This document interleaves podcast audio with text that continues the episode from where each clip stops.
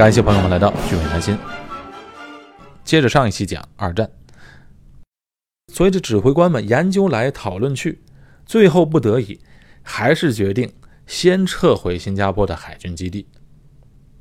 撤的过程中呢，还是犹犹豫豫的，因为没有下定最后的决心，总想寻找机会，等待消息支援一下英军，所以呢，回程路上并没有全速前进。所以啊，就耽误了时机。如果全速往回撤，可能还有点机会；那慢慢悠悠的走，那就晚了。因为你惦记着去打击人家，人家同时也正惦记着你。日本方面也知道威慑舰队的到来，所以他们早就下达命令，让日军的飞行员尽一切可能在南中国海上寻找英军在海上的目标。结果，威慑舰队走一半的时候，被日军飞行员发现了。日军空军两个中队加一个小队，几十架飞机向着威慑舰队呼啸而来，连续发动了几波的攻击。舰队上的威尔士亲王号啊和其他的战舰，他们是有一定的对空打击能力的，但是这种打击力量要和自己的战机配合作战才可以。因为光靠船上的防空力量，它只能对零散的战机还可以，但对于一群战斗机的轮番攻击啊，显然完全没有了抵抗能力。就这样，舰队被日军全部击沉，一共有八百多名军官和士兵、水兵阵亡，剩下的一千多名水兵乘坐救生艇和驱逐舰艇，在战舰沉没之前撤走了。不过呢，所有的高级军官全部与舰同沉。这个消息传到丘吉尔那里的时候，就让他极为震惊，因为威慑舰队覆没之后，这时候在整个印度洋和太平洋上面，除了一些在珍珠港事件上幸存的战舰之外，已经没有一艘英国和美国的战列舰了，在这两个大洋上，只有日本的战舰在耀武扬威。威慑舰队的覆没，对于新加坡人们的冲击是相当大的。之前对于大英帝国的军律还是有相当的信心的，但是这时呢，知道英国的重量级的战列舰。都被日本击沉之后呢，许多人是非常的震惊。历史留下来的一些记录都记载，当时人们从电台中、报纸上知道这个消息时，是非常极为的震撼，因为这意味着日军已经取得了绝对的制海和制空权，新加坡已经摆脱不了覆没的结局了。我们书说简短。日军没费什么力气，就从泰国南部攻入到马来亚的境内，长驱直下。因为士兵们已经在海南岛经过了丛林战斗的训练，可以说是轻车熟路，对于这种地形和气候已经能够完全适应，而且他们是快速向前推进，利用了当时非常简单的交通工具。什么交通工具呢？他们缴获了大量的泰国制造的自行车。反正士兵们装备也不多，就每个人骑着自行车向前推进。日本士兵们嘛，携带的干粮和罐头也不多。最重要的呢，就是那本制胜必读的小册子。在这个小册子里啊，就教士兵们如何在丛林中寻找食物，比如啊，可以找一些蜥蜴、蛇、猴子，哎，这些东西都成为士兵们的粮食补充。而且热带丛林中生长着大量的椰子，为士兵们提供了水源。所以呢，士兵们的装备不多，没有累赘。即便缺少重型卡车的运输，但是呢，他们骑着自行车推进的速度更加快。快到什么程度呢？有些英军呢，还没有准备好攻势，日军们就已经包抄到他们后面去了，实行两面夹击和包抄。弄得英军啊，只能边打边往南撤。日军呢，边打边缴获了大量的英军的武器装备。日军先后突破了几道防线之后，在刚刚过完1942年的元旦不久，吉隆坡这座被大英帝国统治了一百多年的城市，落入到敌军手中。平心而论啊，整个南撤的过程中，英军呢也做了一些顽强的抵抗，但是由于他们是联军，由澳大利亚和印度兵拼凑起来的军队，协调方面呢。出了一些问题，以至于整体的抵抗并没有奏效。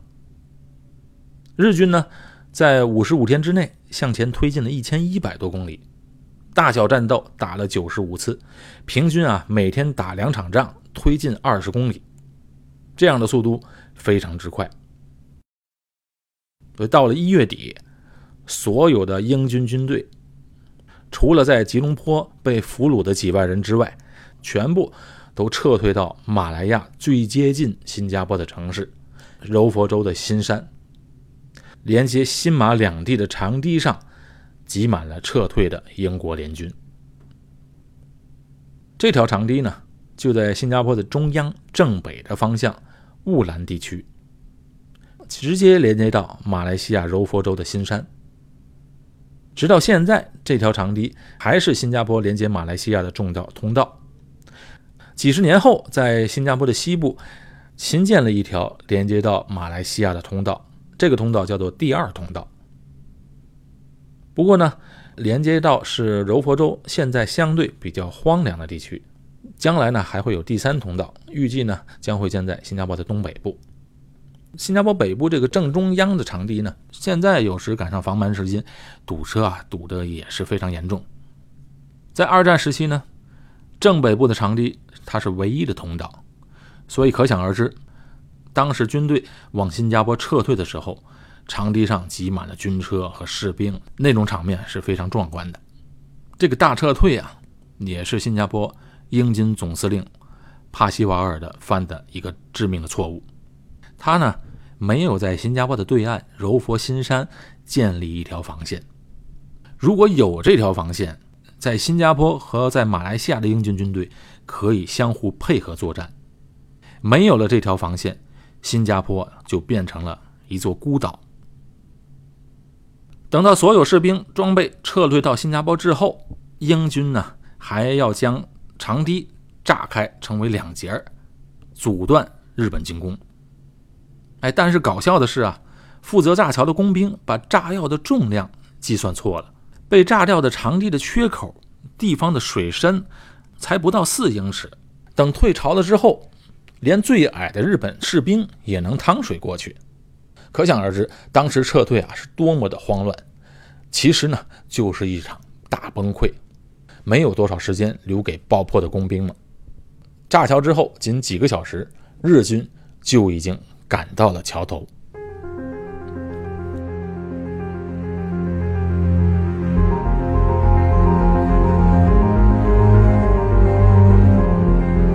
到了这个时候啊，停是停不下来了。日军的司令山下奉文急于进攻，为什么呢？因为战争经验非常丰富的他，很清楚，连续五十多天不停的战斗，士兵们已经非常疲惫了。这时候如果停下来，士兵们的战斗意志可能会衰落下来。所谓一鼓作气啊，再而衰，三而竭，所以他急于趁着士气还在，把新加坡打下来。另外一个重要的原因啊，他急于占领，是因为日军的弹药现在快要用完了，因为战线拉的实在是太长了，从后方来的补给跟不上。如果要拖下去，对日军一点好处都没有。反过来看英军。装备和士兵人数还是大大优于日军的，要把新加坡围困，让英军投降是不可能的。所以摆在山下奉文面前只有一条路，就是继续往前打。同时呢，还要非常小心，不能让英军知道自己将要弹尽粮绝的底细。可是英军的士气这时候已大不如前。这时候的英军呢？和两个月前完全不一样了。两个月前还是高傲轻敌，两个月后倒是不轻敌了。印象中的日本人从原先不堪一击的小矮人们，一下子又变成了战无不胜的恶魔。英军啊，开始变得斗志颓废。大量的英国军队，尤其是澳大利亚军人，在新加坡到处乱窜，纪律松散。日本这时候啊，还继续发动持续的恐怖空袭，每天都炸死大量的军民，使新加坡笼罩在一片恐怖的气氛当中。一九四二年二月七日晚上，山下奉文命令发起总攻，先占领了新加坡东北部的。乌敏岛，其实这个方向的进攻呢，它是佯攻，并不厌诈，以吸引和牵制英军。真正的进攻登岛的地方是在新加坡的西部和西北方向。到了这个关键的时刻啊，就是考验两军将领意志力的时候了。山下奉文这边口粮只剩下三天多一点，弹药即将耗尽。但是他没有退缩，反而勇往直前，继续进攻，而且把全部的部队全部投入战斗，没有留下任何的预备队。哎，等于是进行一场豪赌，而且每天的伤亡啊达到两千人以上。山下奉文的压力是非常大的。他在后来的回忆说啊，在新加坡的进攻啊，其实就是故弄玄虚、虚张声势，然而却是把对方给吓住了。他自己当时是非常害怕的，就怕英国人察觉到自己的兵力不足、缺乏补给，而且他还担心，如果在新加坡跟英军展开巷战，日军必输无疑。哎，再来看看英军指挥官帕西瓦尔，在这整个近两个月的战争指挥当中，压力巨大，完全没有喘一口气的机会。指挥当中呢，又犹豫不决，失去了很多先机，犯了很多错误。在与日军交战的最后关头，他本身的军队人数是日军的三倍，守着坚固的工事，而且弹药还充足，但是最后却投降了。当然，英国军队的纪律松散啊，当时是个问题，因为是联军嘛，尤其是印度军队。日军轰炸新加坡的同时啊，撒下了很多诱使英军投降的传单。后来军官们发现啊，许多的印度士兵啊，都偷偷的把传单藏在自己身上，都留了一手。到了最后紧要关头，许多印度士兵公开投敌。光印度士兵的逃兵总数就有一万两千多人，而这在英军的陆军史上是空前绝后的。当时在新加坡的华人呢，还是积极抗日的。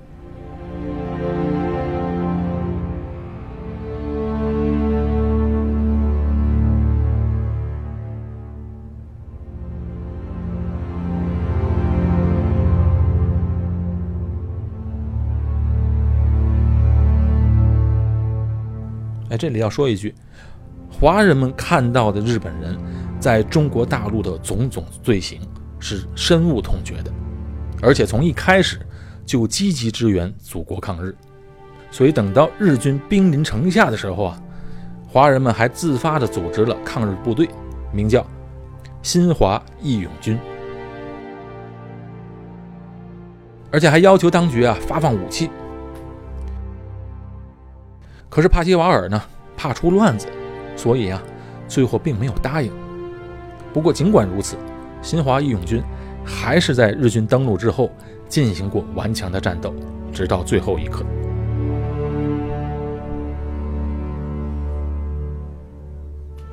在新加坡境内的战斗啊，澳大利亚兵团呢虽然没有战斗经验，但打的还是很顽强的。但是这时候呢，山下奉文已经是孤注一掷了，他把所有的三万人的兵力都搬上来了。从而在西侧的防线就撕开了一个口子，哎，这样的打法是拼了命了，没有任何的预备队来支援。而且这时候呢，日军的情报部门还犯了个错误，他做了一个错误的推测，他以为啊，新加坡上的英军守军只剩下两万五千多人。嘿，可实际上的数字呢？当时的英军帕西瓦尔手上的兵力啊，远远超过日军的三倍之多。可是帕西瓦尔并不知道日军的底细，也不知道他们将要面临弹尽粮绝的底细。所以对于日军来说呢，现在只能强攻，没有退路，没有援军，所以打得极为顽强。最终呢，拼了命拿下了重要的战略要地五级芝马高地。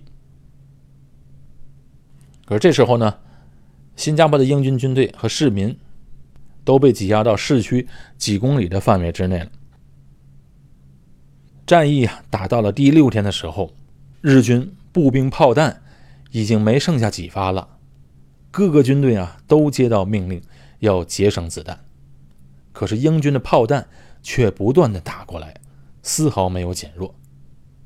这个时候啊，山下奉文的各部队是疲惫不堪。他非常清楚，他有可能啊，只能打到这里了。英军呢，一旦反攻，他很有可能就会全军覆没。自己带来的部队从三亚一直打到这里，但是极有可能他以失败告终。不过他也知道，这时候绝不能示弱了，所以啊。就发命令下去，继续发起另一波的攻击，继续打。就在各部队准备好即将发起攻击的时候，突然前线部队来通报，说几名英军的谈判代表来了，而且呢，他们是举着白旗向英军要求投降。